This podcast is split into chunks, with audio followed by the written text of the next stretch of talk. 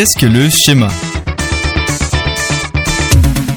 Les Israélites ont été imprégnés de culture polythéiste pendant des générations, depuis leurs racines à Canaan jusqu'aux longues années en Égypte, en passant par leur voyage à travers le territoire cananéen dans le désert, ils ont été entourés de personnes adorant de nombreux dieux différents.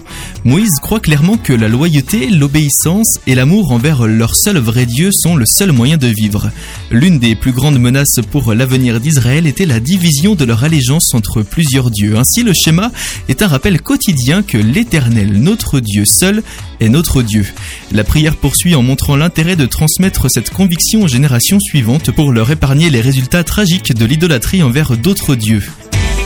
Tu les enseigneras avec soin à tes enfants et tu en parleras quand tu seras assis dans ta maison, quand tu marcheras sur le chemin, quand tu te coucheras et quand tu te lèveras, nous dit le Deutéronome chapitre 6 verset 7.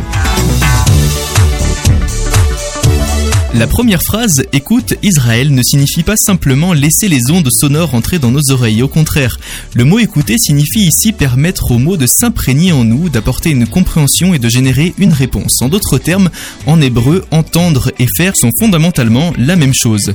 Mais comment Israël doit-il réagir au fait d'entendre que l'Éternel seul est son Dieu? Aime l'Éternel ton Dieu. Dans ce contexte, l'amour n'est pas simplement l'énergie émotionnelle ou le chaleureux réconfort que nous ressentons lorsque nous aimons quelqu'un. Dans la Bible, l'amour est une action. On aime quelqu'un quand on agit avec loyauté et fidélité. Pour Israël, l'amour signifiait l'obéissance fidèle au terme de leur relation d'alliance.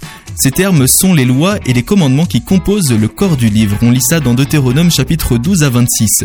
L'obéissance à ces lois n'a jamais été fondée sur du légalisme ou pour essayer de gagner la faveur de Dieu.